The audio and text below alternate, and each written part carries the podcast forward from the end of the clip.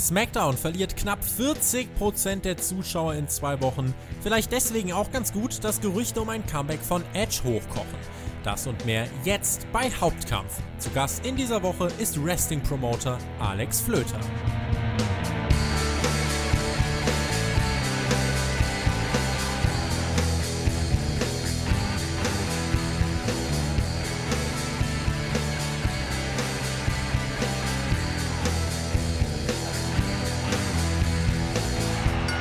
In diesem Sinne ein herzliches Willkommen, Folge 4 von Hauptkampf, eurem Wrestling Talk von Spotfight. Mein Name ist Tobi und wir sprechen über eure Themen. Wenn ich sage wir, wisst ihr ganz genau Bescheid. Ich bin selbstverständlich nicht allein, auch nicht in dieser Woche. Ich finde irgendwie doch immer jemanden. An meiner Seite ist einer der Köpfe der Plattform Wrestling Plus, die sich gezielt mit dem deutschen Wrestling beschäftigt und er ist Promoter der Promotion Pro Wrestling. Deutschland. Ganz spannender und interessanter Gast in dieser Woche, Alexander Flöter. Hi. Einen wunderschönen guten, was auch immer, wann immer ihr das hört. Ich freue mich hier zu sein. Ich hatte ja schon die Ehre, bei Perky zu Gast zu sein. Das ist ja eher für die, für die Patreon-User und äh, die, die euch unterstützen. Aber jetzt hier noch im Hauptkampf auftreten zu dürfen, das übersteigt ja meine Erwartung komplett. die Wrestling Topic Talks sind zu hören auf Patreon. Schaut da gern mal vorbei. In der Beschreibung findet ihr einen entsprechenden Link. Alex, Wrestling Plus und Pro Wrestling Deutschland. Äh, was ist jetzt was und was hast du jetzt eigentlich damit zu tun? Das ist eine wunderbare Frage. Nee, Wrestling Plus, du hast es ganz gut gesagt. Wrestling Plus ist eine mehr oder minder eine Facebook-Seite eigentlich, ähm, die, gestartet, die ich gestartet habe, einfach aus Liebe zum deutschen Wrestling hin. Ja, jetzt kann man sagen, deutsches Wrestling, ja gut, wer will denn das überhaupt? Und das durfte ich mir damals natürlich auch anhören. Ja, das interessiert ja eh keinen. Inzwischen reden wir von knapp 17.000 Followern. Immerhin, ja, für deutsches Wrestling ist das, glaube ich, nicht ganz so, so schlecht. Und ähm, das betreibe ich seit, ja gut, ein bisschen was über drei Jahren inzwischen. Bin aber deutlich länger auch schon in der deutschen Szene involviert, in irgendeiner Art und Weise, immer wieder mal als äh, helfende Hand oder als äh, Ticketverkäufer bis hin zu Webseitenmacher. Äh, irgendwas habe ich immer getan, die letzten äh, 10, 15 Jahre im deutschen Wrestling, auch für verschiedene Promotions. Dementsprechend äh, gibt es natürlich gewisse Connections, die es mir ein bisschen einfacher gemacht haben, ähm, bei Wrestling Plus äh, ja, darüber berichten zu können. Da bin ich sehr froh drüber und äh, Pro Wrestling Deutschland, du hast mich gerade Promoter genannt, das finde ich immer noch ein bisschen surreal, weil es ist ja, ein ganz neues Ding. Es ist im Endeffekt äh, eine Geschichte, die entstanden ist aus Next Step Wrestling, was eine Promotion in Dresden war, ohne beziehungsweise eigentlich eine Wrestling-Schule war und die äh, ja im Endeffekt über die letzte, letzten sieben, acht Jahre auch relativ erfolgreich promotet haben in Deutschland. Das haben wir jetzt übernommen, äh, mit, mein Kollege äh, Reik Listemann und ich, und wir betreiben das jetzt quasi als Promotion, äh, als reine Promotion, nicht mehr als Schule und veranstalten in Dresden, beziehungsweise wollen veranstalten in Dresden, denn da starten wir erst. Über Pro Wrestling Deutschland sprechen wir gegen Ende dieses Podcasts nochmal. Äh, also bleibt auf jeden Fall dran. Das wird noch vor euren Fragen dann den dritten Themenblock ausschmücken. Kommen wir jetzt zum Fahrplan für diese Ausgabe. Die ähm, Gerüchte um das Comeback von Edge, die haben euch bewegt. Und danach sprechen wir über das Rating-Desaster von SmackDown. 1,5 Millionen Zuschauer innerhalb von zwei Wochen zu verlieren. Das ist dann doch ziemlich arg. Und ähm, ja, das sind die Themen, auf die ihr euch gestürzt habt. Mal wieder mit Tausenden von Abstimmungen. Vielen lieben Dank dafür. Auch immer weiter Fragen stellen. Äh, ich erwähne das immer wieder an ähm, podcast.spotfight.de. Könnt ihr euch wenden per Mail. Oder ihr schreibt unter das Themenvoting, was wir immer posten, in den YouTube Community Tabs oder auf Twitter. Diese Themenvotings erscheinen meistens Sonntag oder Montag. Dort könnt ihr abstimmen und wie gesagt eure Fragen stellen. Beginnen wir aber in dieser Ausgabe mit einem Mann, der 1992 debütierte, über die Jahre dann wirklich zu einer absoluten Größe des Wrestling-Business geworden ist. Gerade in den Jahren 2005 bis 2007 hat er wirklich einen großen Aufstieg gefeiert und war dann etabliert in den Main Events von WWE. Die Rede ist von Adam Copeland, vielen wahrscheinlich besser bekannt als Edge. Elffacher World Champion, fünfmal den Intercontinental Championship Titel gewonnen. Also wirklich eine Karriere geschmückt von Erfolgen noch und nöcher. Am 11. April, kurz nach WrestleMania 27, ähm, 2011, dann die bittere Nachricht, Karriereende. Grund dafür war eine sogenannte spinale Stenose. Das ist eine komplexe Verengung des Wirbelkanals. Ich bin kein Mediziner.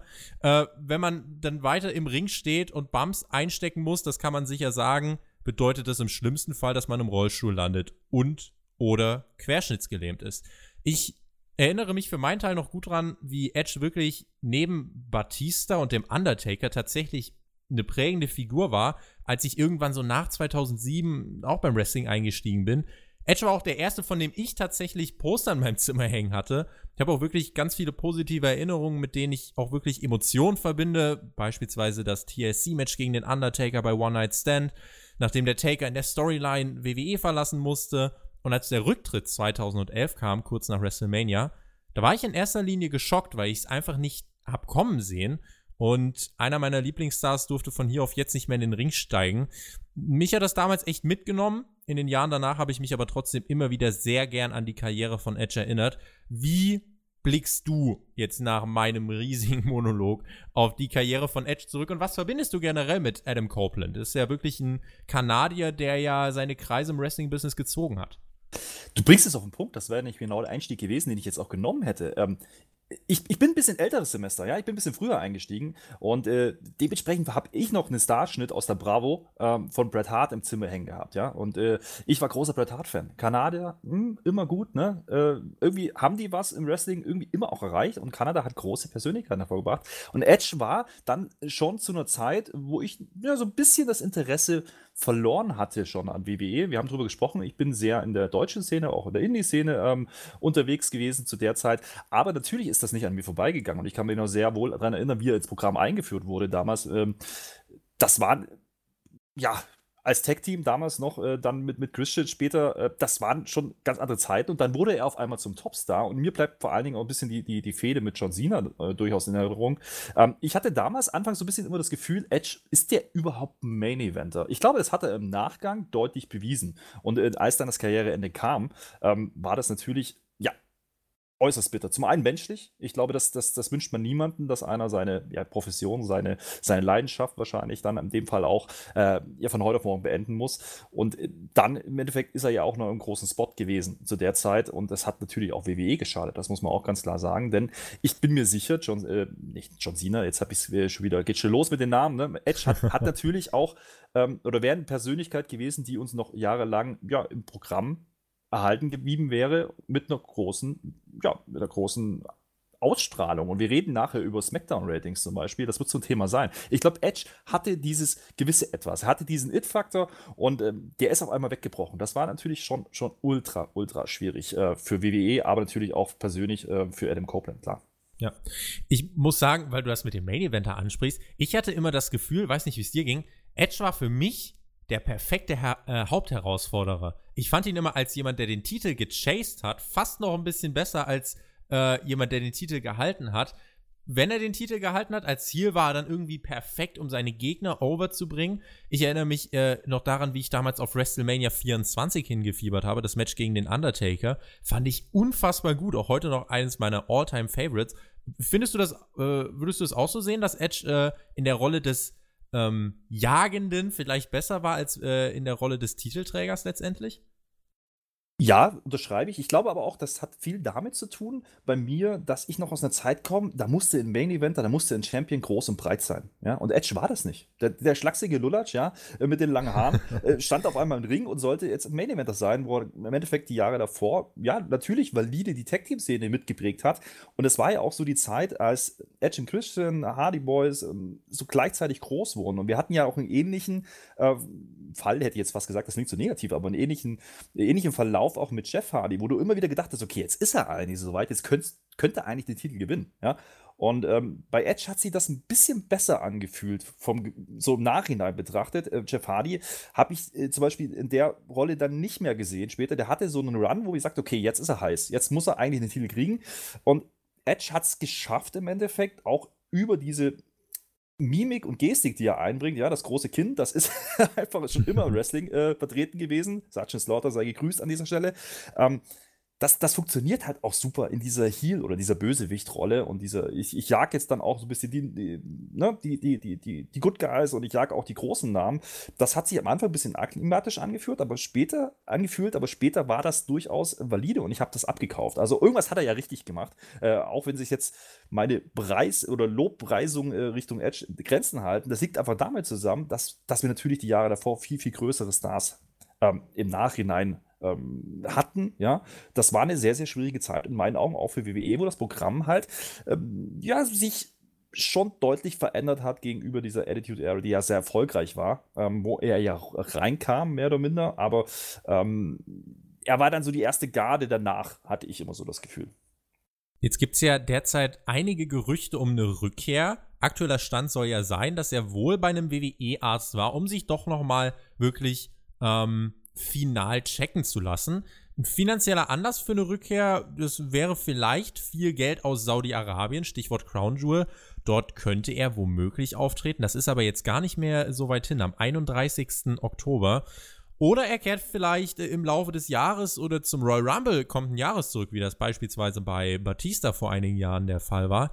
Ist denn Geld eine legitime Motivation, seine Gesundheit ähm, wieder ein Stück weit aufs Spiel zu setzen. Die Verletzung, die er hatte, das ist ja wirklich kein Kavaliersdelikt. Geld ist natürlich eine Motivation und muss es auch sein, weil jeder muss gucken, äh, wie er mit seinem Hinterteil an die Wand kommt am Ende des Tages. Ich glaube aber trotzdem, dass er ganz gutes Geld verdient hat, auch in der, in der Karriere, die er hatte, auch wenn die abrupt geendet ist. Äh, er hatte ja aber danach auch durchaus ähm, noch Projekte. Er hat bei Vikings mitgespielt, in einer TV-Serie sehr erfolgreich. Er hat im Endeffekt auch diese die Edge and Christian Show beispielsweise gemacht auf dem Network. Also es gab ja immer wieder ähm, auch Phasen, wo man ihn wieder gesehen hat und wahrgenommen hat. Ich glaube, da hat er auch ganz gutes Geld verdient. Sicherlich nicht das, was ein Topstar verdient im Ring, aber ich glaube, Geld ist nicht der, der einzige der einzige Punkt. Ich glaube, bei so, einem, bei so einem Wrestler hast du ganz oft dieses Thema Unfinished Business. Und wenn du so rausgerissen wirst aus deinem eigentlichen Leben, also ich gehe davon aus, er hätte locker noch fünf bis zehn Jahre äh, ja, als Top-Player verbracht, ja, dann wirst du rausgerissen von heute auf morgen und ich kann mir vorstellen, dass es wirklich dann so, so, so, ein Thema ist, wo man selber sagt, für sich persönlich sagt er sich vielleicht, okay, wenn es nochmal irgendwie geht und wenn es gesundheitlich vertretbar ist und da ist WWE professionell genug inzwischen, ähm, dann mache ich das nochmal. Also ich glaube nicht unbedingt, dass Geld der ausschlaggebende Punkt sein muss an dieser Stelle. Ich glaube, dass da wirklich so dieses persönliche Genugtuung, jetzt nochmal einmal diese Sachen zu machen, ähm, der, die Antriebsfeder ist hier. Das haben wir in der Vergangenheit ja sehr oft gesehen bei Wrestlern. Äh, Daniel Bryan hat auch lange gekämpft, bis er wieder die Freigabe hatte. Ähm, Klar, es war eine sehr, sehr schwere Verletzung und ich weiß, ich bin kein Arzt, ich keine Ahnung, ich kann es nicht einschätzen, inwieweit das auch verheilen kann, inwieweit das äh, Risiko sich gemindert hat über die Jahre. Ähm, ich hoffe nur, wenn es passiert, dann soll es doch bitte auch eine, auf, auf, einer Qualitätsstufe sein, die, die, die, die mit dem angesprochen, an, ja, die es einfach benötigt. Angemessen, ja. das ist das Wort, was ich gesucht habe. Danke dir. Ja. Weil wir hatten leider zu viele, gerade in diesen Saudi-Arabien-Shows, zu viele Comebacks, die man hätte vielleicht besser nicht gemacht.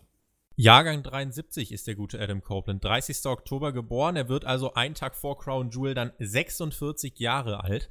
Ähm, wenn er grünes Licht bekommt, dann wird man natürlich über die Gesundheit äh, auch genügend Details vorliegen haben. Gerade als Familienvater wäre es ja auch schlicht dumm, dahingehend ein Risiko einzugehen. Finanziell ist er abgesichert. Es gab ja eben neben diesen Wrestling, neben der Wrestling-Karriere, wie du es gesagt hast, die Auftritte in äh, TV-Shows. Er hat einen Podcast gehabt und so weiter. Passt der eigentlich für dich in dieses Muster des Part-Timers, äh, Part der so zwei, drei Auftritte pro Jahr hinlegt? Oder Glaubst du, wenn er zurückkommt, dann wird das so eine Nummer wie Batista, so zum Royal Rumble und einmal bis WrestleMania durchziehen? Ich kann mir nicht vorstellen, dass er mehrfach wiederkommt. Ich kann mir vorstellen, dass er wirklich nochmal einen Run macht. Ähm, ähnlich wie das auch ein Sting getan hat, beispielsweise. Er ist jetzt auch in dem Alter, das glaubt man ja immer gar nicht. 46 hast du gerade gesagt. Also für ja. mich ist er ja immer noch der, der Jungspund. Ja? Also ich sehe ihn ja immer noch vor mir, wie er damals reinkam. Und äh, diese ganze Generation, die von damals da ist, das sind alles Leute, die jetzt in diesem Alter sind. Und äh, wir haben aber aktuell gerade bei AEW, um mal diesen Quervergleich zu machen, den Chris Jericho, der, glaube ich, seine beste Leistung, zumindest am Mikro und in der Darstellung, bringt, die er seit, ja, wahrscheinlich seit 15 Jahren nicht mehr gebracht hat. Also dementsprechend äh, kann ich mir sehr gut vorstellen, dass er da reinpasst und dass man so, ein, so einen Run nochmal macht. Vielleicht auf WrestleMania hin, äh, das kann eine Möglichkeit sein. Ich hoffe nicht, dass es wirklich so eine Crown Jewel äh, Saudi-Arabien-Nummer nur ist, ähm, denn das stinkt dann doch ein bisschen zu sehr äh, nur nach Geld. Und ich hoffe, äh, da ist er clever genug und ist auch WWE clever genug, dieses Eisen, was man da vielleicht im Feuer hat, dann entsprechend auch zu nutzen. Ähm, es gab ja auch im Endeffekt Gespräche, hat er ja selber bestätigt mit AEW. Ähm, da war das Angebot wohl nicht entsprechend gut genug. Also klar, Geld will er trotzdem verdienen, das ist schon klar. Die Frage ist halt, in welchem Zeitraum. Ich kann mir vorstellen, dass er das wirklich nochmal über zwei, drei, vier Monate macht. Ähm, Royal Rumble hast du vorhin genannt, wäre eine Möglichkeit, ihn da zurückzubringen. Da muss er vielleicht auch im Ring gar nicht mehr das abliefern, was alle noch vor Augen haben. Denn er hat natürlich auch einen relativ spektakulären Stil äh, lange Zeit gefahren. Äh, das kannst du von einem 46-Jährigen, der jetzt auch ja sicherlich einiges an Ringrost angesetzt hat, äh, nicht mehr erwarten. Und da wird es natürlich ultra spannend zu sein, zu sehen sein, dann was passiert, wenn er wirklich wieder im Ring steht und kann er dem überhaupt gerecht werden. Dieser Chris Jericho ist auch so einer von diesen verflixten Kanadiern, ne? Also, ja, muss ja, man ja sag, wirklich sagen. Ja. Irgendwas haben die Kanadier äh, in ihrem großen, großen Land, äh, bei den wenigen, verhältnismäßig wenigen Einwohnern. Ähm, irgendwas ist da, liegt da in der Luft. Ich weiß nicht, woher das kommt, ob das wirklich diese, diese Zeit, äh, Stampede Wrestling und, und das Dungeon oder was weiß ich, das hat, glaube ich, schon sehr geprägt. Und das hat gerade diesen nordeuropäischen Raum natürlich sehr geprägt. Und es kam halt immer wieder gute Namen aus Kanada. Äh, die kann man da alle einreihen, sehe ich auch so, ja. Was hältst du zum Abschluss jetzt äh, von der Thematik so grundsätzlich davon, solche Stars zurückzuholen, die damals in den Jahren 2007 bis 2010 so in ihrer Blüte waren? Batista habe ich äh, angesprochen, Edge ist einer aus der Riege. Selbst ein Jeff Hardy, den Namen, den du genannt hast, der hat jetzt 2008, glaube ich, bei Armageddon war es das Triple Threat Match gegen Edge und Triple H, meine ich, um den WWE-Titel. Da hat er seinen absoluten Durchbruch gefeiert. Ähm, ist auch einer aus dieser Kategorie. Da hat es jetzt halt nicht so gut geklappt äh, bei WWE mit dem Comeback. Aber grundsätzlich, macht es denn Sinn, diese Stars zurückzuholen oder gesteht sich WWE damit ein, dass sie es bis heute nicht geschafft haben, äquivalente Stars hervorzubringen, die das Produkt tragen können? Da triffst du den Nagel, glaube ich, genau auf den Kopf. Also ja, sämtliche Versuche, im Endeffekt äh, Allstars zu nutzen, um neue Stars aufzubauen, sind doch eigentlich relativ kläglich gescheitert. Also ich kann mich nicht daran erinnern, dass, äh, dass man einen großen Star gemacht hat. Ähm, über den Einsatz von dem Allstar, sondern das waren immer so diese One-Night-Only-Dinger äh, bei WrestleMania, bei Saudi-Arabien-Shows. Dann kommt halt wieder einer zurück, dann ist Undertaker wieder da. Gut, dann hat man, hat man sich dran gewöhnt. Der einmal im Jahr ist er noch gut für ein Match. Äh, ob das Match gut ist, ist eine andere Frage. Dann hat man Hulk Hogan wiedergebracht, auch nicht, zwar nicht im Ring, aber hatten zumindest wieder drin. Man hat jetzt gerade Ric Flair wieder drin. Man hat aber auch ganz deutlich gesehen, und das ist dann das Thema, was wir ja gleich besprechen werden bei SmackDown, wenn The Rock im Ring steht, ja, gehen die Ratings nach oben. So, und das ist doch im Endeffekt Eingeständnis genug, warum man das machen muss, scheinbar bei WWE, weil man es nicht geschafft hat, im Endeffekt diese großen Stars aufzubauen, weil diese Intensität, die man zu dieser Zeit hatte, oder vielleicht die Jahre davor auch mit The Rock, mit, mit Steve Austin, ähm, die ist verloren gegangen. Und damit sind auch diese, diese Ecken und Kanten bei den Stars ein Stück weit verloren gegangen. Es gibt keinen Grund mehr, warum ich mich mit Roman Reigns identifizieren könnte. Zumindest für meine Generation nicht. Und ähm, jetzt kann man drüber meckern und dann sagen, ja gut, äh, du kommst halt aus einer anderen Zeit, das ist nicht mehr dein Produkt, für das es gemacht ist. Das stimmt auch, aber ich habe nicht das Gefühl, dass die potenzielle Käuferschicht oder das Publikum, was man ansprechen möchte, gerade so groß ist, wie es zu dieser Zeit war. Das bringt uns gewissermaßen, wenn du das schon ansprichst, äh, Alex, dann gehen wir auch ohne Umschweife dahin über. Äh, das bringt uns zum zweiten Block und den aktuellen Zahlen von SmackDown. Ähm, glaubst du, WWE verliert Zuschauer, weil es nicht die Stars wie früher gibt, oder lässt das Interesse an Wrestling einfach nach. Denn dagegen würde doch eigentlich sprechen, wir haben uns ja vor dem Podcast schon ein bisschen unterhalten, dass es allein in Deutschland ja wirklich mehr als eine Wrestling-Promotion gibt, die regelmäßig veranstalten können. Also könnte man doch meinen, dass die Nachfrage am Wrestling doch durchaus noch gegeben ist. Wie kommt es dann, dass WWE kontinuierlich verliert? Ich glaube, das hat einfach da, damit was zu tun, dass man ähm, zu der Hochzeit, also es im Endeffekt diesen Ratings War gab, auch danach noch, ähm, wo man wirklich Top-Einschlagquoten hatte, verglichen mit heute natürlich eine ganz andere Zeit war. Ja? Man hatte nicht äh, so viel Programm, was man immer konsumieren konnte, schon gar nicht in Deutschland. Ja? Man hatte vielleicht Raw, man hatte vielleicht SmackDown teilweise gar nicht im Fernsehen. Ja, man musste gucken, wo man es herbekommt, um das auf dem deutschen Markt nochmal zu äh, projizieren, aber auch in den Staaten. Ja, heute hast du ähm, theoretisch jeden Tag irgendeine Wrestling-Veranstaltung, die zumindest den Anspruch hat, professionell zu sein. Ja? Dementsprechend ist es, glaube ich, ultra schwierig, ähm, das alles auf eine Show zu kanalisieren. Und das ist das, was WWE gerade versucht hat.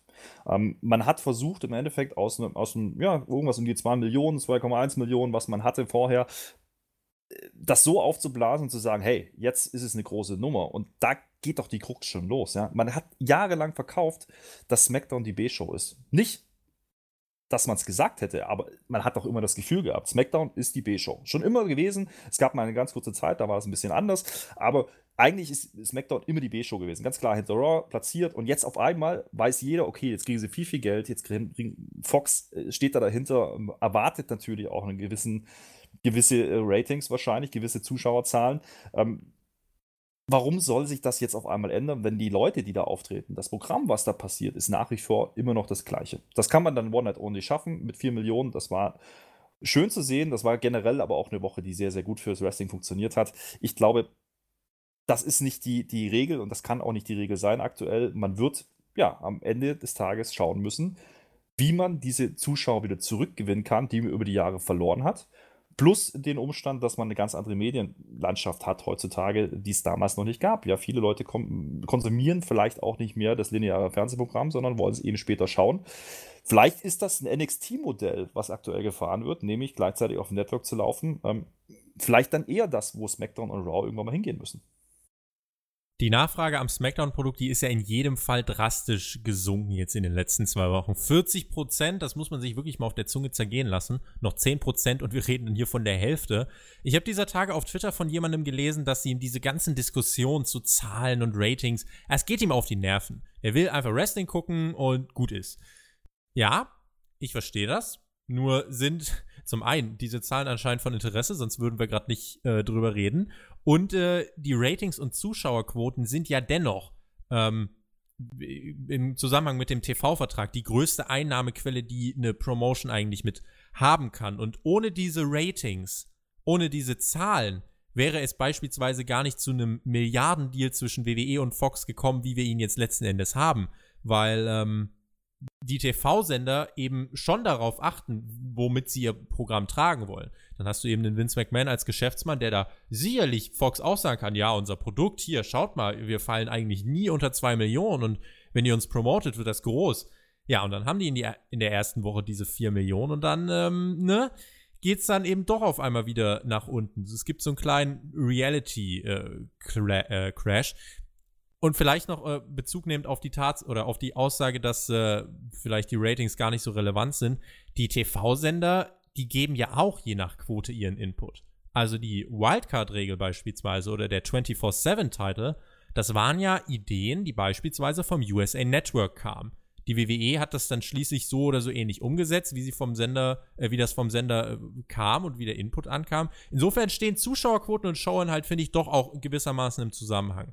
Und ersten Berichten zufolge soll man jetzt bei Fox auch letzte Woche dann doch mal nachgeho äh, nachgehorcht haben, was denn da los war. Warum verliert WWE in zwei Wochen 1,4 Millionen Zuschauer? Ursprünglich hat man ja mit einem Durchschnitt von 3,5 Millionen gerechnet, hat das dann auf die 3 Millionen deutlich herunterkorrigiert.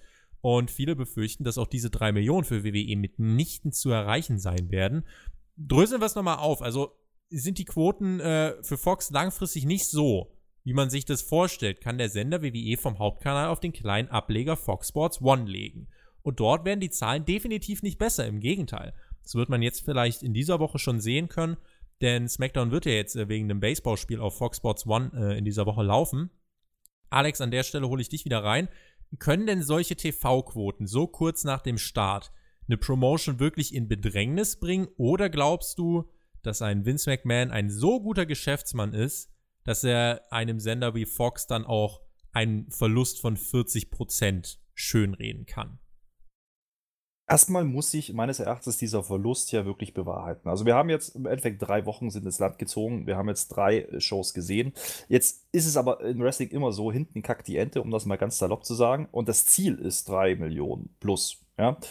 Jetzt kann aber keiner erwarten, dass nur durch einen reinen Senderwechsel im Endeffekt auf einmal plötzlich so viel dazukommt. So viel mehr Reichweite hat ja Fox auch nicht gehabt. Das ist, äh, das ist ja eine Milchmädchenrechnung. Ja? Was zu denken gibt, ist sicherlich, dass in der zweiten Woche beispielsweise ähm, solche Online-Vertriebskanäle wie Sling TV und Dish noch dazu kamen, äh, wo man potenziell hätte nochmal 12 Millionen Leute mehr erreichen können. Ja? Und trotzdem hat man eine Million weniger Zuschauer gehabt, eine Woche später, wie zur Premierenshow. Jetzt muss man aber auch dazu sagen, Marketing ist halt nun mal auch schwierig. Ja, man verkauft im Endeffekt, das ist eine Riesennummer, schau dir das an. Dann schauen alle das erste Mal rein, dann hast du Leute wie The Rock da und dann fällst du wieder in dieses Standardprogramm von WWE ein Stück weit zurück. Und da wird auch nicht helfen, dass man eine neue Stage dahin zimmert, die natürlich geil aussieht, die natürlich auch ja, deutlich größer aussieht, als es vorher war. Nur die Leute und das, was im Ring passiert, kannst du nicht von heute auf morgen umdrehen. Und dann hast du noch das Problem gehabt, dass man diesen ja, diese, diese Draft-Situation hatte, wo man mehr oder minder eigentlich fast eine Woche lang eigentlich gar keine richtige Wrestling-Show oder richtige TV-Show fürs Wrestling machen konnte, weil man eigentlich nur darüber gesprochen hat, wer denn jetzt wo auftreten wird. Ist das jetzt Wrestling? Ich weiß es nicht. Und ist, ist das auch wirklich das, was Leute am Produkt halten kann? Glaube ich auch nicht. Man wird sehen müssen, was sich jetzt entwickelt. Denn Ratings sagen nicht zwangsläufig was über die Qualität der Show aus. Und das sehen wir gerade aktuell bei Impact zum Beispiel, ähm, die eigentlich auf einem sehr guten Kurs sind, inhaltlich, aber natürlich weit, weit weg sind von dem, was sie mal erreicht haben. Und das muss man auch einfach mal äh, wirken lassen. Und Wrestling ist kein Tagesgeschäft im Sinne von, ich mache heute das und dann funktioniert das morgen wieder. Ähm, und äh, dann habe ich auf einmal vier Millionen dauerhaft. Das ist Wrestling nie gewesen. Das wird Wrestling auch diesmal nicht sein. Und da spielt der Markt eine ganz große Rolle, glaube ich. Ähm, dementsprechend ist es auch gut, dass AEW eigentlich eingestiegen ist zur selben Zeit gleichzeitig im Endeffekt ihr Produkt, Produkt launcht. Denn ich glaube nicht, dass sie sich großartig jetzt Zuschauer wegnehmen. Ich glaube aber, dass es durchaus dazu führen kann, dass generell Wrestling wieder mehr wahrgenommen werden kann. Und das ist die eigentliche Herausforderung für einen TV-Sender wie Fox und auch für die WWE. Und denke auch, dass ein Vince McMahon clever genug ist. Der macht das lang genug, über so, so viele Jahrzehnte, äh, dass er weiß, dass es Ups und Downs gibt. Und äh, dass man jetzt momentan sicherlich nicht in der ganz großen Boomphase ist, äh, was den US-Markt angeht, ist ja kein Geheimnis. Dementsprechend ähm, muss man hier, glaube ich, auch ein Stück weit relativieren. Denn übertragen auf unseren Markt beispielsweise für den deutschen Fan macht das auch gar nicht so großen Unterschied. Es ist keine große Nummer, ob äh, der Sender sich ändert in den Staaten, ja. Und warum soll es den US-Markt auch großartig beeindrucken? Denn es ist immer noch das gleiche Produkt, das habe ich vorhin schon mal gesagt, was jetzt auf einmal einfach auf einen anderen Sender läuft. Nur, man hatte ja vorher auch eine große Reichweite. Da hat sich nicht so viel getan und das Produkt hat sich inhaltlich ja noch nicht wirklich verändert, in dem Sinn, dass man sagen kann, okay, jetzt gibt es wieder Grund, dass ich einschalte und zwar dauerhaft. Sondern das kann man One Night Only schaffen, das kann man sicherlich mit einer gewissen Marketingstrategie ähm, vielleicht auch über 1, 2, 3 Wochen schaffen. Jetzt geht es darum, im Endeffekt wieder Inhalte zu bringen, über diesen Senderwechsel hinaus, weil das ist wirklich nur Eintagsfliege, über diesen Senderwechsel hinaus Inhalte zu bringen, die einfach die Leute auch abholen. Und da hat momentan WWE wahrscheinlich das größte Problem. Wir wollen, das ist schon ganz gut, damit entfernen wir uns so ein bisschen von diesen Zahlen und gehen gewissermaßen ins Grundsätzliche. Ähm, wollen wir doch mal der Sache auf den Grund gehen, wie schlimm ist es denn wirklich und was bedeutet das langfristig? Also, dass es derzeit ja scheinbar keine Geschichten, Erzählungen und Charaktere gibt, die neues Publikum begeistern und halten können. Ich glaube, das steht jetzt gerade außer Frage. Und das kann man eigentlich auch gar nicht viel anders beurteilen. Für wie dramatisch hältst du denn jetzt diese Entwicklung? Du hast ja jetzt gerade schon durchklingen lassen. Ähm, man muss da wirklich auch das Ganze erstmal ein bisschen abwarten und auch ein bisschen differenziert betrachten. Sagst du jetzt aber, wenn sich das nicht deutlich steigert und wenn man sich tatsächlich jetzt irgendwo bei 2,3 Millionen oder vielleicht sogar noch weiter drunter einpendelt, ist es dann realistisch, dass man WWE auf Fox Sports One rüberschiebt und wäre das eine große Niederlage für SmackDown und für WWE? Oder würdest du dann jetzt einfach sagen, ey Leute, drei Wochen, das ist viel zu früh, um jetzt schon irgendwas zu schlussfolgern, das ist bisher alles nur Spekulation? Ich glaube nicht, dass man damit gerechnet hat, dass es eben von jetzt auf gleich äh, Richtung 3,5 Millionen gehen kann. Ich glaube, man hat darauf spekuliert, dass die erste Show gut laufen wird, dass vielleicht die zweite Woche noch gut laufen wird und dann wird man sich damit auseinandersetzen müssen, wie man es jetzt so promotet bekommt, inhaltlich, aber auch im Endeffekt über den Sender, ähm, dass es wieder eine große Nummer wird oder an der Wahrnehmung eine große Nummer wird. Das Produkt ist ja nach wie vor Hochglanz, da muss man ja nicht drüber diskutieren. Ähm, was fehlt, sind so diese Stories. Warum soll ich mir einen Roman Reigns mit, mit äh, Chris, Daniel Bryan. Daniel Bryan angucken? Ja. Ich, ich komme immer auf den alten Namen noch, deswegen WWE-Slang. Äh, Daniel Bryan, nicht Bryan Danielson, ist auch nicht derselbe Typ, nee, überhaupt nicht, aber im Ernst, äh, das ist das, das, macht keinen Sinn. Ja? Da gibt es momentan keinen Anknüpfungspunkt für mich, wo ich sage, okay, das catcht mich in irgendeiner Art und Weise. Jetzt gehe ich natürlich sehr subjektiv ran und sage, okay, das ist nicht das Wrestling, was ich mag. Ich glaube aber auch, dass der Markt aktuell der so ein bisschen konsterniert ist darüber, dass eben wenig passiert ist in den letzten ja, Monaten und Jahren, muss man fast schon sagen, und jetzt erst wieder so ein bisschen sich aufhitzen muss. Momentan ist es so alles ein bisschen lauwarm. Ja? Das ist noch nicht das, wo man eigentlich hin möchte, und ich glaube, das weiß auch Fox und das weiß auch WWE, und da wird ein bisschen was passieren. Jetzt hat man ein paar Namen hin und her geschiftet, hat sicherlich auch mit Brock Lesnar beispielsweise einen großen Namen rübergeschoben, aber das allein ist immer noch kein Grund, dass ich dieses Produkt regelmäßig verfolge. Und, Zumal Lesnar auch nicht regelmäßig da sein wird. Das ist gleich das nächste. Was aber sehr interessant ist an diesen Ratings, ist ja, wenn man sich mal diese Kern werberelevante Zielgruppe anschaut, ja, da ist das nämlich gar nicht so schlimm, denn da äh, hat man relativ ordentliche Zahlen gefahren. Was weggefallen ist, sind, ist dann eher das, was drumherum war, die vielleicht eingeschaltet haben, okay, was ist denn das jetzt hier? Vielleicht habe ich das gar nicht mitbekommen, sind dann hängen geblieben, weil man vielleicht noch The Rock kannte von früher oder aus, ja, aus Filmen oder was auch immer. Die sind verloren gegangen. Die werberelevante Gruppe ist an und für sich relativ stark nach wie vor. Deswegen würde ich mir an der Stelle noch gar keine Sorgen machen. Ähm, und langfristig gesehen wird man natürlich eine Neuausrichtung brauchen. Vielleicht hätte man auch die Chance nutzen sollen und einen kompletten Reboot machen müssen mit SmackDown und eben nicht das weiterfahren, was jetzt passiert aktuell. Ähm, das sind so ein paar Ideen, die, die mir da kommen. Ich glaube aber, dass Fox und WWE da gemeinsam in einem Boot sitzen und dass das nicht eine Sache ist, wo dann Fox mit dem Finger auf WWE zeigen kann und umgedreht. Ich glaube, das ist ähm, gerade bei diesen Summen, die da äh, ja durch die, durch die Medienlandschaft ja gegangen sind. Jeder weiß, was Fox dafür liegen lässt, ähm, damit sie live WWE Wrestling-Produkt, wie auch immer, zeigen können. Ähm, das ist ja auch ja, ein kalkuliertes Risiko. Man weiß ja auch, woher man kommt und man weiß ja auch, wo man hin möchte und dann wird man dran schrauben, dass es besser wird. Also ich würde das ganze Ding noch nicht beerdigen an, der jetzigen Stelle. Im ersten Themenblock haben wir ja über Edge beispielsweise geredet und mit Brock Lesnar, Kane Velasquez, Ric Flair, Hulk Hogan, äh, die alle jetzt auch diesen Freitag bei SmackDown sein äh, werden, haben wir WWEs Vision von Quotenbringern hier auf dem Papier. Alle sind in einer Show, aber alle haben auch die Gemeinsamkeit, dass sie eben nicht regelmäßig auftreten werden. In der letzten Woche war Jonas von äh, Talk of Honor, einige äh, kennen ihn vielleicht noch, äh, hier zu Gast und hat äh, was gesagt, was ich sehr, sehr treffend fand, äh, jetzt in Bezug auf Brock Lesnar. Brock Lesnar beispielsweise ist ein Zugpferd für eine Company wie WWE, aber er ist kein Zugpferd für einen Brand, weil dafür müsste er regelmäßig auftreten und äh, sich irgendwie doch ein Stück weit mit diesem Brand äh, äh, ähm, identifizieren. Und das ist hier nicht der Fall. Dafür ist er einfach zu selten da. Siehst du darin vielleicht doch einfach einen Fehler, dass WWE nicht mehr aus diesen Legendenauftritten macht? Wir haben das ja vorhin schon mal so ein bisschen angeschnitten. Kann man denn überhaupt mehr aus diesen Legendenauftritten machen, sodass später Zuschauer auch hängen bleiben, die jetzt beispielsweise für einen Hulk Hogan oder einen äh, The Rock oder einen Ric Flair einschalten? Was muss man tun, damit die Leute in der nächsten Woche sagen, oh, Mensch, der ist vielleicht nicht da, aber ich muss trotzdem einschalten. Auch diese Zeiten gab es ja schon. Und da möchte ich ein bisschen daran erinnern an die Zeiten, äh, als Steve Austin und The Rock groß geworden sind. Ja? Steve Austin ist monatelang ausgefallen, wegen Verletzungen beispielsweise. Er war aber gefühlt immer vertreten. Er hat dann natürlich diese Story gehabt mit Vince McMahon, aber das war ja nichts, was man innerhalb von ein, zwei, drei Monaten hochgezogen hat und dann war die Sache wieder erledigt, sondern das ging über lass mich lügen, Minimum 1, 2, 3 Jahre, wo sie das immer wieder zugespitzt hat. Dann hat man es wieder ein bisschen abkühlen lassen, ist es wieder heiß geworden. Das passiert aktuell nicht. Aktuell buckt man gefühlt von Pay-per-view zu Pay-per-view, auch wenn man das nicht mehr so äh, ganz krass so auseinander dividieren kann, weil Pay-per-views auch nicht mehr diesen Stellenwert haben.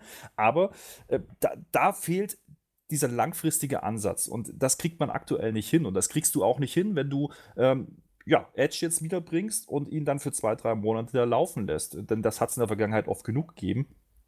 Äh, ich glaube, da wird man drauf zurückkommen müssen, dass man eben Brock Lesnar, wenn er denn eben nicht immer vergreifbar ist, zumindest irgendwie in diesen Shows drin hält. Dass man neben Brock Lesnar aber durchaus noch Leute platziert, ähm, die irgendwann mal in diese Reichweite kommen können. Und da sehe ich aktuell eben nicht einen Roman Reigns, der zweifelsohne charismatisch ist und gar keine Frage, alles mitbringt für einen Topstar. Nur, diese Nummer ist doch eigentlich schon durch. Und warum soll ich die jetzt auf einmal schlucken, was vorher zwei, drei, vier Jahre nicht funktioniert hat? Das, da wird sich WWE schwer tun. Und man hat aktuell aber anscheinend nicht den Mut, im Endeffekt neue Leute reinzuwerfen zu sagen, jetzt äh, gehen wir auf jemanden, den wir von null auf aufbauen. Also ich sehe es zumindest aktuell noch keinen. Vielleicht gibt es diese Pläne.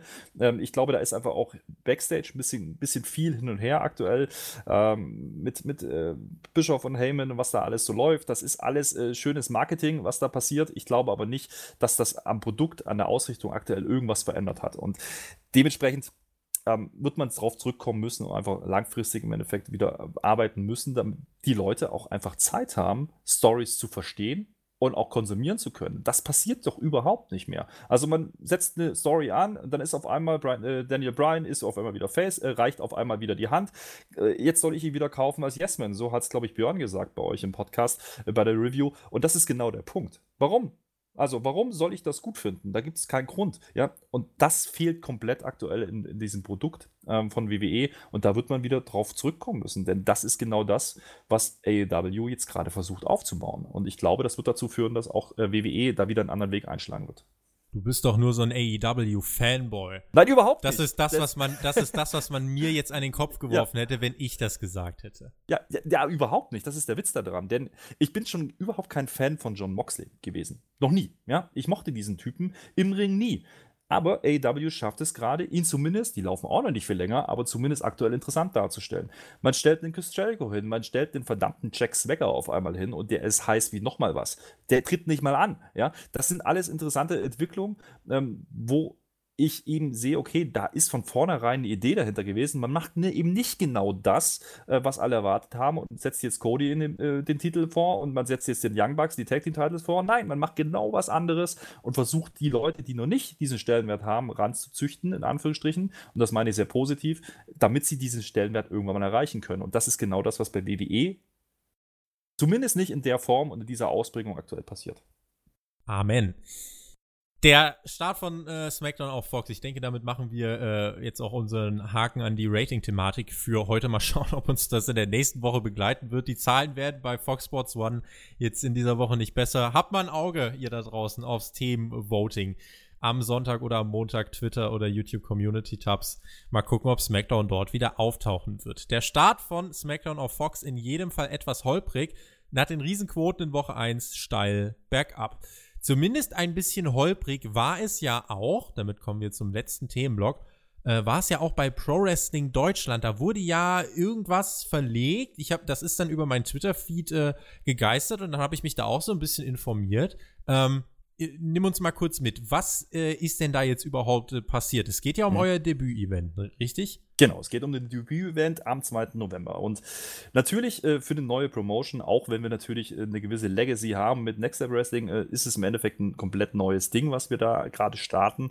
Ähm, und dann passiert genau das, was du dir als angehender Promoter niemals wünschen wirst, die Halle ist nicht verfügbar. Und zwar aufgrund eines Havariefalls. Es gab einen Kabelbrand in der eigentlichen Halle, in der wir unser Produkt veranstalten möchten. Äh, auch über diesen Termin hinaus. Wir haben insgesamt acht Termine eigentlich gebucht für diese Halle und wollten auch einen gewissen Look and Feel haben. Klar. Und dann passiert genau sowas und du kriegst den Anruf und dann wird, heißt es auf einmal, okay, die Halle ist nicht verfügbar äh, da muss komplett neue Technik reingezogen werden, komplett neue Kabel verlegt werden. Wir können nicht garantieren, dass diese Halle äh, bis dahin fertig ist. Ähm, ja, dann stehst du da. Dann schluckst du erstmal, denkst du so, ja, gut, als Promoter äh, wartest du alles, Verletzungen, Leute, die ausfallen, ist in Ordnung, aber die Halle ist, ist, ist im Endeffekt genau das. Die einzige Konstante, die du über die alle Shows geplant hast. Und dann fällt die weg und du musst verlegen und musst es vor allem kundtun, hast schon Tickets verkauft. Das ist auch sowas. Ähm, und die Halle jetzt, äh, die wir jetzt gehen werden, ist eine deutlich größere Location, ist eine deutlich andere Art von Location auch. Und das hat uns natürlich vor gewisse Herausforderungen gestellt. Also holprig trifft es gut, auch wenn, wenn im Endeffekt keiner was dafür kann. Äh, wir sind sehr glücklich, dass wir da mit dem Team vom Eventwerk auch eine Lösung gefunden haben und äh, diese Show eben nicht canceln müssen, weil das wäre wirklich der Worst Case gewesen für, äh, für eine neue Promotion, wenn du den ersten Event absagen musst. Und dementsprechend holprig ja, aber das Produkt äh, geht trotzdem da los, wo wir es haben möchten, halt in einer anderen Location. Man wächst an seinen Aufgaben. Was kann man denn äh, von Pro Wrestling Deutschland jetzt so ganz grundsätzlich erwarten? Gibt es denn eine Art Philosophie oder anders gesagt, mit welcher Motivation gehst du jetzt auch als äh, Promoter, als Antreiber ähm, an diese ganze Sache heran? Geht man jetzt daran und sagt, so, ich gründe jetzt eine Wrestling-Promotion und in 25 Jahren äh, bin ich größer als die WWE? Oder was ist so die Zielsetzung oder das Mindset? Also ich bin grundsätzlich ein Freund von Zielen, aber die müssen realistisch sein. Und ähm, das Ziel, dass wir in 25 Jahren größer sind als WWE, das ist absolut nicht realistisch. Ähm, und vor allen Dingen, wenn man auch ein bisschen zurückschaut, gibt es ja auch ja, Promotions in Deutschland, die sehr, sehr wohl seit vielen, vielen Jahren richtig gute Arbeit leisten, WXW, GWF, ähm, auch NEW, die auf Rocket Beans ja auch laufen. Ähm, das sind Promotions, die über Jahre hinweg sich gefunden haben und die auch diese, diesen Weg ja überhaupt vorbereitet haben, damit wir uns heute hinstellen können und sagen können, jetzt machen wir eine eigene Promotion. Was heißt eine eigene Promotion? Ähm, eine eigene Promotion äh, heißt in erster Linie erstmal nur, ich brauche gewisse Connections. Ich brauche vor allen Dingen aber auch die Eier zu sagen, okay, jetzt machen wir das. Und ich brauche die Möglichkeiten, ähm, das zu promoten und das darzustellen. Und ähm, da haben wir jetzt ein Team gefunden, ähm, was auf seine Art und Weise jeweils was dazu beiträgt. Ich beispielsweise komme aus der Online-Marketing-Branche, deswegen, deswegen, ist es für mich relativ einfach, mit Social Media zu arbeiten. Beispielsweise, äh, wohingegen natürlich Leute mit dabei sind, die früher auch schon bei einer Veranstaltung von Next Step Wrestling mit involviert waren, ähm, die gewisse Connections auch in die Szene rein haben. Und die Philosophie bei uns ist eigentlich, das zu machen, was der Name aussagt, nämlich Pro Wrestling, ja, das zum einen, aber auch Wrestling Deutschland abzubilden. Und Wrestling Deutschland ist eben nicht nur im Zweifelsfall eine Promotion, ähm, wo Worker unter einem Banner antreten, sondern darüber hinaus genau diese Anführungsstrichen Super-Shows machen zu können, im Sinne von, wir schauen, welches Talent für uns verfügbar ist. Und das ist uns auch dann relativ egal für welche Promotions die sonst antreten. Wenn die in unser Produkt passen, wenn wir die einbinden können, wenn wir sehen, dass wir da eine gewisse Qualität verpflichten können, dann tun wir das und das ist genau der Antrieb, den wir aktuell haben, weil ich glaube, das ist in den letzten Jahren so ein bisschen hinten runtergefallen, ähm, auch im Zuge, ja, mit dem Mainstream Wrestling, weil man halt eben angefangen hat, Exklusivverträge rauszugeben oder eben Worker nur exklusiv irgendwo einzusetzen. Das löst sich gerade ein bisschen auf ähm, in der deutschen Szene zumindest und dementsprechend macht es das für uns einfach, genau das zu tun und eben auch, ja, Talent von allen Himmelsrichtungen verpflichten zu können. Und äh, am Ende des Tages ist es eine Milchmädchenrechnung, wie viel Budget habe ich zur Verfügung, wie, was kann ich anbieten. Und das ist genau das, was wir gerade herausfinden. Was ist denn jetzt konkret dein Antrieb? Also wenn man so in diese große, weite Berufswelt schaut, ich erinnere mich äh, daran, wie es bei mir war, man wird ja äh, erstmal erschlagen, ich als junger Mensch äh, dann noch mehr so direkt nach dem Abi, äh, was kann man denn überhaupt alles machen? Du hast ja jetzt schon äh, gesagt, du hast da so eine gewisse Vorgeschichte. Wie hast du denn jetzt erstmal deinen Weg ins Wrestling gefunden und wie kommt man dann vor allem auf den Gedanken zu sagen, so, jetzt gründe ich eine Promotion? ich, ich sage an der Stelle immer sehr gern, ähm, hättest du mich vor einem halben Jahr gefragt, hätte ich dir gesagt, ich bin noch nicht verrückt, ich gründe keine Promotion. Und das ist auch das, was ich lange Zeit so gesehen habe. Ich bin in festen Anstellungsverhältnissen gewesen über die letzten zehn Jahre, mache meinen Job jetzt schon sehr, sehr lang. Ähm, für diese Art von Arbeit, nämlich Online-Marketing und äh, Webentwicklung, ist das eine relativ lange Zeit. Dementsprechend äh, kommt man irgendwie auch zum einen mal menschlich an den Punkt, wo man sagt, okay, ist es das jetzt gewesen oder kann ich da noch ein bisschen mehr machen? Kann ich vielleicht auch ein bisschen mehr das machen, was mir besser liegt. Und da gibt es nicht so wahnsinnig viel, was ich kann. Das ist zum einen mal ein bisschen Online-Marketing und Webdesign und das ist zum anderen, äh, habe ich ein bisschen Ahnung vom Wrestling. Ja, ähm, dann schmeißt man das zusammen, weil Fußballprofi, äh, da bin ich zu alt für, das wird nicht mehr funktionieren. Dementsprechend ähm, ist der Antrieb eigentlich wirklich der, ähm, aus der Szene rauszukommen und zu sagen, okay, ich habe eigentlich ja im Endeffekt alle Tools, um das angehen zu können. Also ich glaube, es ist wäre nicht möglich gewesen, wenn wir nicht alle, die jetzt involviert sind, irgendwie ein Stück weit verwurzelt gewesen wären über viele, viele Jahre in der deutschen Szene. Und das hat ganz, ganz klassisch angefangen zu einer Zeit, da war es nicht schwierig, im Endeffekt bei einem Event äh, aufzutauchen, zu sagen, so sieht es denn aus, kann ich noch was helfen? Und wenn es Stühle aufstellen war, ja. Ähm, und so ist es bei mir auch losgegangen. Das war dann eben Anfang der 2000er. Und da war Wrestling in Deutschland vor allen Dingen nicht, bei Weitem nicht so populär, wie es heute ist. Und, vor allem, und da, war ich, da war ich drei, vier Jahre alt. Ja, Genau das ist es. Und im Endeffekt, die deutsche Szene lag brach. Die klassischen Catch-Hochbogen sind weggebrochen, die klassischen Promoter sind weggebrochen zu der Zeit. Und man musste sich neu finden. Und man musste sich vor allen Dingen auch neu erfinden als deutsche Szene. Und da hat sich viel, viel geändert zu der Zeit. Und äh, ich hatte aufgrund der zeitlichen äh, Möglichkeit einfach die, die Möglichkeit von Anfang an dabei zu sein. Und das ist jetzt der Punkt, wo ich sage, okay, ich mache Wrestling Plus, ich berichte über die Szene, ich habe gewisse Connections, habe natürlich auch mit entsprechenden Promotions zusammengearbeitet auf verschiedensten Ebenen und ähm, habe vor allen Dingen im Hintergrund noch Leute, die auch wissen, was sie da tun. Mehr Voraussetzungen kann ich nicht bringen. Das gepaart mit der beruflichen Situation, dass man sich nochmal verändern möchte, ähm, war jetzt die Entscheidung zu sagen, okay, wenn nicht jetzt, dann gar nicht mehr. Und äh, dann spinnt man sich das in ersten Instanz mal so zusammen und denkt ein bisschen drüber nach, um dann an den Punkt zu kommen und zu sagen, okay, warum machen wir das eigentlich nicht? Lass es uns probieren. Und wenn wir es probieren, dann probieren wir es richtig. Und dann sind wir äh, an den Punkt gekommen, wo wir gesagt haben, okay, lass uns über eine Halle sprechen, aber wir reden nicht über ein Event, sondern wir reden Minimum bis Ende 2020. Denn das muss das Ziel sein, sich zu etablieren. Und das ist das Ziel der Promotion, zu sagen, okay, Ende 2020 wollen wir an einem Punkt sein, wo wir uns etabliert haben und wo wir vor allen Dingen kostendeckend arbeiten können. Ohne dass wir an der Qualität, äh, Qualitätsschraube irgendwas drehen müssen in die falsche Richtung, sondern eher in die andere Richtung. Und das ist das Ziel, was wir haben als Promoter. Wenn ihr jetzt äh, Interesse entwickelt habt, Lust bekommen habt oder aus der Nähe von Dresden kommt, äh, Alex, das ist jetzt nochmal die Möglichkeit, äh, das einzubinden. Wann genau äh, es denn da jetzt los? Also, wir haben jetzt den 2. November und Dresden gehört. Nimm uns mit. Was, genau. für, eine, was für eine Veranstaltung findet statt? Was mhm. für Veranstaltungen sollen folgen? Und mhm. wo, wo kann man euch überhaupt finden? Was sind die Anlaufstellen? Genau, ich habe es schon mal durchklingen lassen. Wir haben acht Termine bestätigt, allein für Dresden. Ähm, das ist das, was momentan auch äh, bekannt ist. Die könnt ihr alle einsehen auf der Website wrestling.pro. Auf diese Domain bin ich immer noch stolz. Das muss ich an der Stelle einfach erwähnen und hervorheben, weil die lässt sich sehr gut merken. Ja, wrestling.pro, da kann man drauf schauen. Pro Wrestling Deutschland, die ganzen Social Media Profile findet ihr genauso. Da findet ihr auch die Termine. Aber ähm, du hast es gesagt, das ist unser erster Event, das ist, ist unser Debüt. Ja? Und das muss sitzen. Dementsprechend haben wir natürlich auch ähm, ja, Talent geholt, was deutlich Rang und Namen hat in der deutschen europäischen Szene. Wir haben Lucky Kid da beispielsweise, der in Berlin bei der GWF unterwegs ist, der bei WXW unterwegs ist, der inzwischen auch international unterwegs ist. Äh, erst bei Pro Wrestling Guerilla, bei Battle of, Battle of Los Angeles dabei war, was ein sehr, sehr großes Independent-Turnier ist. Ähm, da freuen wir uns sehr drüber, denn er hat auch das 16 Karat, das größte Turnier in Europa gewonnen dieses Jahr. Ähm, da freuen wir uns sehr drauf. Wir haben aber auch in Zukunft ähm, für Januar kann ich an der Stelle vielleicht einen Namen bestätigen, den wir noch nicht announced haben, nämlich mit Bad Bones John Klinger, jemand da, mhm. der schon äh, Luft auch bei Impact Wrestling beispielsweise äh, geschnuppert hat und damals die Gut Check Challenge gewonnen hat äh, und dementsprechend auch bei äh, Impact ein und andere Mal zu sehen war, auch in England sehr, sehr, unter, sehr, sehr viel unterwegs war in den letzten Jahren.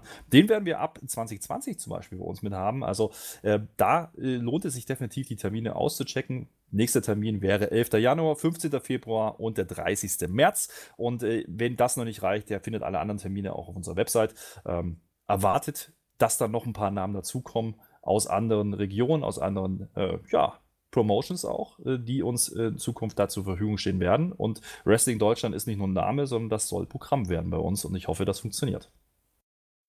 Bad Bones, John Klinger bei Pro Wrestling Deutschland. Ihr habt es zuerst gehört bei Hauptkampf hier bei Spotify. Das ist doch, das ist doch mal wirklich ein äh, gebührender Abschluss für unseren Hauptteil. Alex, vielen lieben Dank bis hierhin. Wir würden dann jetzt einfach mal in den Fragenteil springen. Ähm, werden dann äh, jetzt noch mal auf zwei, drei, vier Sachen eingehen, die ihr äh, geschrieben habt auf Twitter und auf YouTube. Und ich beginne äh, ohne weiteren äh, Vorlauf äh, mit dem Twitter-User barboteam7. Der hat geschrieben, die Smackdown-Ratings fallen immer weiter. Äh, wird es denn auch Wochen geben, in denen Raw bessere Quoten einfahren wird? Ähm, also wenn SmackDown äh, jetzt auf Fox Sports One läuft diese Woche und Raw 2,3 Millionen erreicht, Alex, dann bin ich mir eigentlich sicher, dass es diese Woche schon äh, passieren kann, oder? Ja, absolut. Und ich glaube, das ist auch der Punkt, den ich vorhin schon mal versucht habe anzusprechen. Ähm, lange Zeit war Raw die klare Nummer eins. Ähm, auch in der internen Ausrichtung für die Promotion. Und das, äh, diesen Denkprozess hinzubekommen bei Fans, die das vielleicht auch nicht regelmäßig verfolgt haben, was jetzt passiert ist, ähm, ist ultra schwierig. Und ich kann mir auch vorstellen, dass es Zeiten geben wird, wo Raw das bessere Rating ziehen wird, ja. Kann das auch langfristig jetzt so werden? Das ist jetzt nämlich dann die ganz mhm. spannende mhm. Frage, weil wenn, angenommen SmackDown bleibt jetzt bei Fox und trotzdem wird Raw mehr Quote holen, äh, was für eine Aussage würde dahinter stecken? Man kann es jetzt positiv formulieren und kann sagen, ja, gut, wir können ja beide wachsen durch diesen Umstand, äh, dass man jetzt verstärkt äh, auch auf SmackDown setzt. Ähm, schließt das eine das andere ja nicht aus. Also äh, ich glaube, dieser Quervergleich hinkt ein bisschen. Ist es wirklich so wichtig für WWE, ob Raw oder SmackDown die größere Quote hat? Ich glaube, wenn beide 4.0 erreichen, ja, dann sind sie auch damit wunderbar zufrieden. Die Frage ist generell, können sie die Quoten steigern? ob das SmackDown oder Raw ist, ist vielleicht gar nicht so wichtig, wie viele denken. Jonas Badey fragt auf Twitter, welchen Gegner würdet ihr Edge geben? Gesetzt im Fall, er käme jetzt natürlich zurück. Alex, ich werf dich ins kalte Wasser. Ja, ohne Netz und doppelten Boden, das ist eine sehr gute Frage. Jetzt haben wir die ganze Zeit gesagt, ja, man müsste ja theoretisch jemanden nehmen, der auf dem Sprung steht ähm, oder der auf den Sprung kommen soll ähm, und der Benefit rauszieht. Und das wird äh, schon sehr interessant, weil wer soll das sein? Man könnte jetzt über äh, Shorty Chi sprechen, ja, Chad Gable beispielsweise.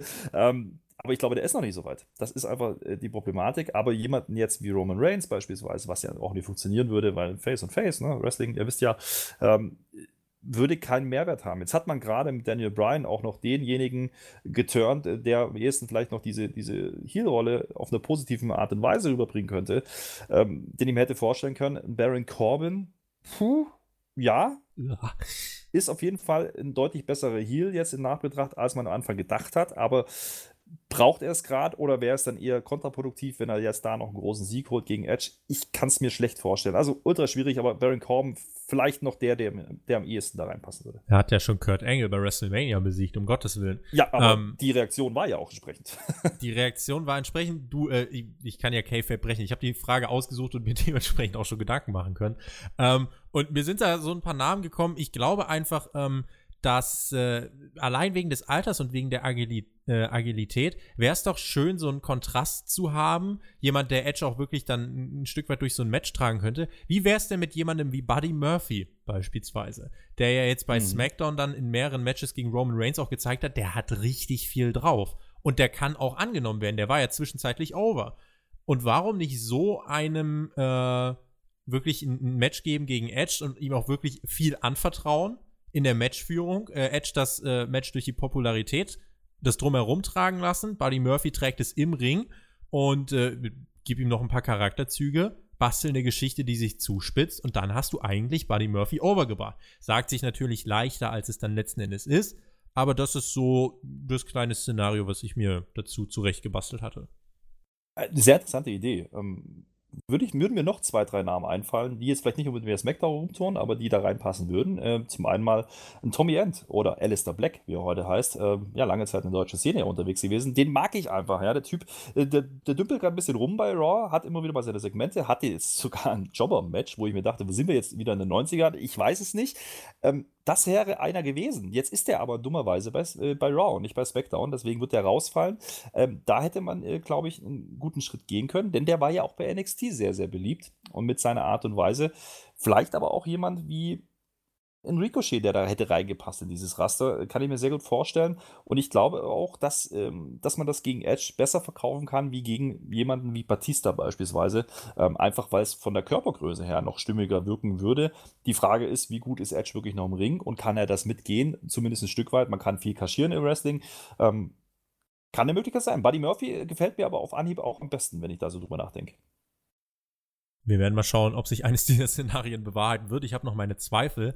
Äh, keine Zweifel habe ich an dem, was im Community-Tab auf YouTube noch stand und wurde nämlich des Öfteren vehement gefordert, wir sollen doch über AEW reden. Jetzt gibt's äh, keine explizite Frage dazu, äh, Alex, auch wenn wir es vorhin mal so ein bisschen äh, ganz kurz touchiert haben. Äh, kurz dein Eindruck jetzt nach drei Wochen AEW Dynamite. Hast du mhm. die Chance verfolgt und was, äh, mhm. klar, du hast gemeint, äh, John Moxley ist ein Star. Was macht denn diese Promotion grundsätzlich richtig? Was machen sie denn anders? Warum stellen die einen Jack Swagger, beziehungsweise Jake Hager, äh, warum stellen die den in den Ring und er wird gefeiert? Was machen die anders?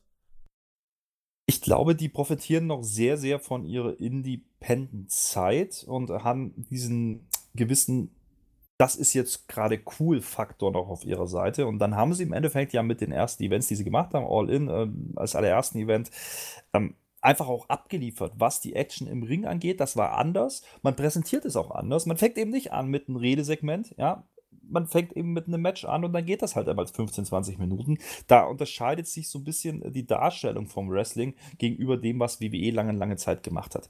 Das kann WWE auch. Also wenn ich jetzt an Raw zum Beispiel diese Woche zurückdenke, ähm, der Opener war großartig. Ja? Ähm, ja. Dementsprechend äh, kann ich mir vorstellen, dass sich das so ein bisschen angleichen wird. Ähm, AIW ein bisschen in die Richtung von WWE gehen muss, äh, zwangsläufig, weil man eben gar nicht immer dieses ähm, Spektakuläre so bringen kann, wie man das vielleicht zu diesen vereinzelten Pay-Per-Views äh, machen konnte. Man ist jetzt auf einer wöchentlichen Basis. Dementsprechend wird es im Endeffekt genauso diese Stories brauchen.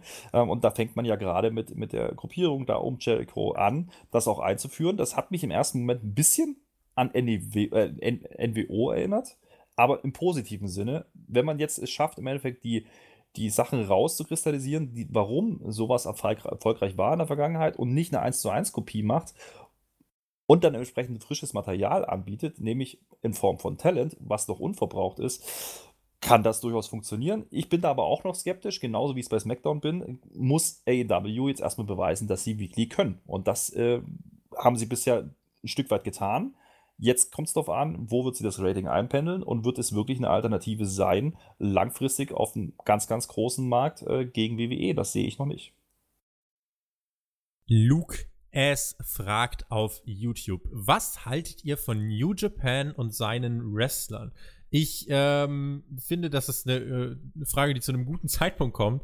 Äh, gestern hat New Japan ja angekündigt, es wird eine Art amerikanischen Ableger geben. Man wird in Amerika Shows veranstalten. Ich warte ehrlich gesagt jetzt nur noch darauf, dass man tatsächlich noch einen weiteren Deal ähm, tatsächlich irgendwie veröffentlicht. Jetzt vielleicht nicht mit einer TV-Station, aber vielleicht einem Streaming-Anbieter oder so. Ähm, New Japan ist ja eine Promotion, die auch wirklich gerade viel wagt in der Expansion.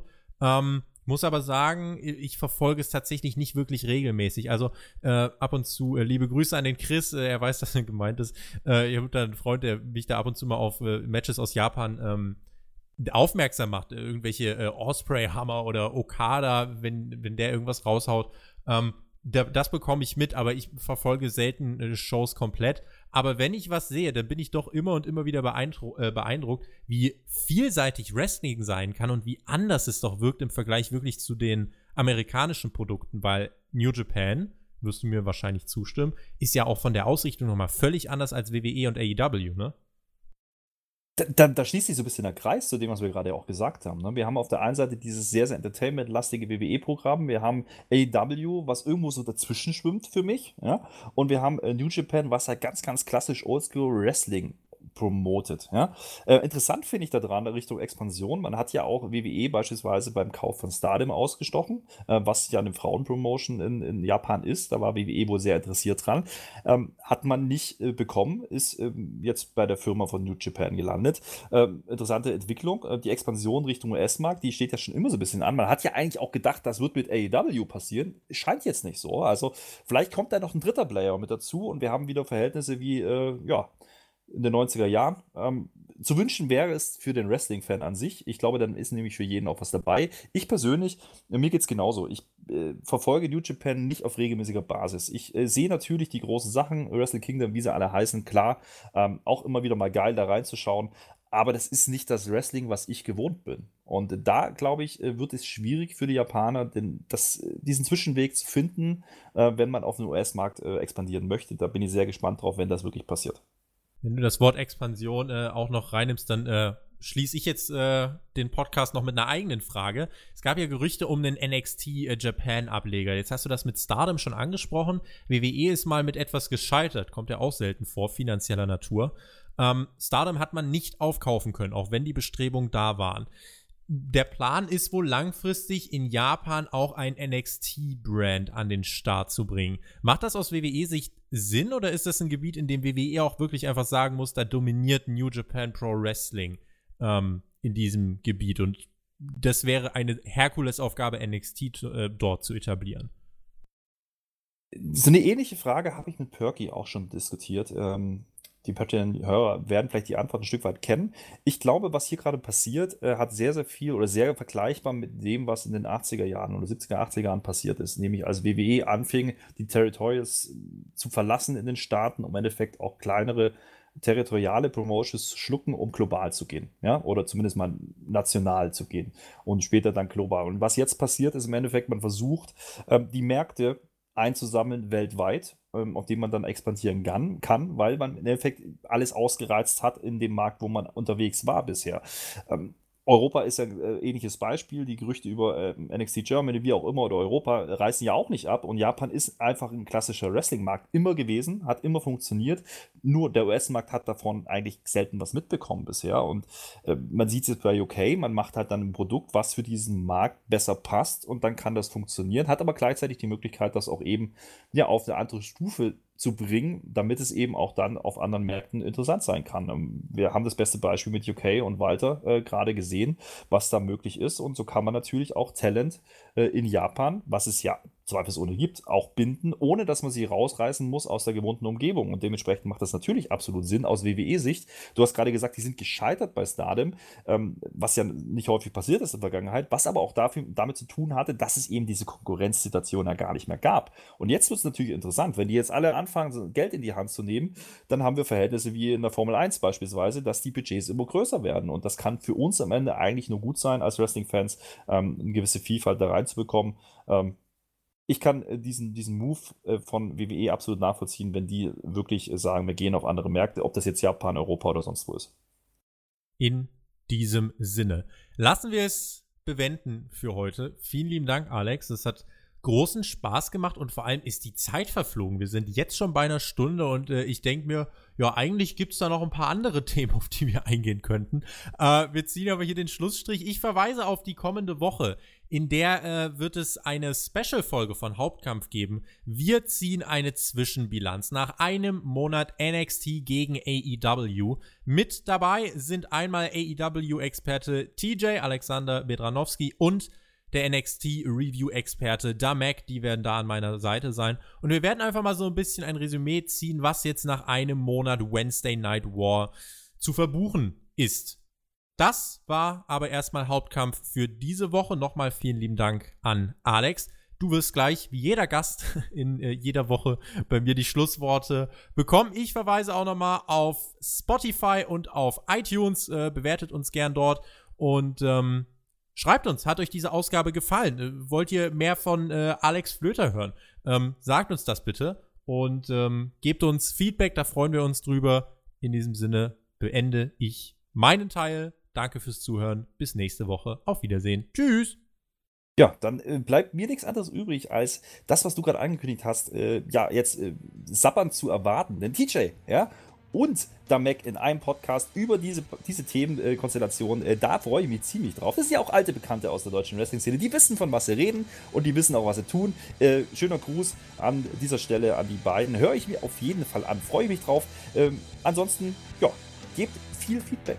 Denn Spotfight macht sehr, sehr gute Arbeit. Und das sage ich als Außenstehender, ähm, der ein bisschen was von Medien versteht oder zumindest meint zu verstehen und ein bisschen was auch von Wrestling versucht zu verstehen. Und äh, dementsprechend besten Dank für die Einladung. Ich komme gerne wieder, äh, wenn das denn irgendjemand hören möchte. An dieser Stelle, tschüss, bis dann.